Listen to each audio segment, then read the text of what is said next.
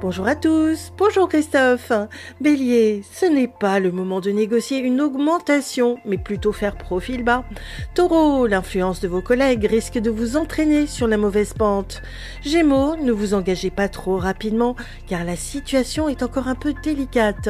Cancer, restez tranquillement à faire du télétravail depuis chez vous, en vous ménageant. Lion, fiez-vous à votre intuition pour prendre les décisions qui s'imposent, sans vous presser.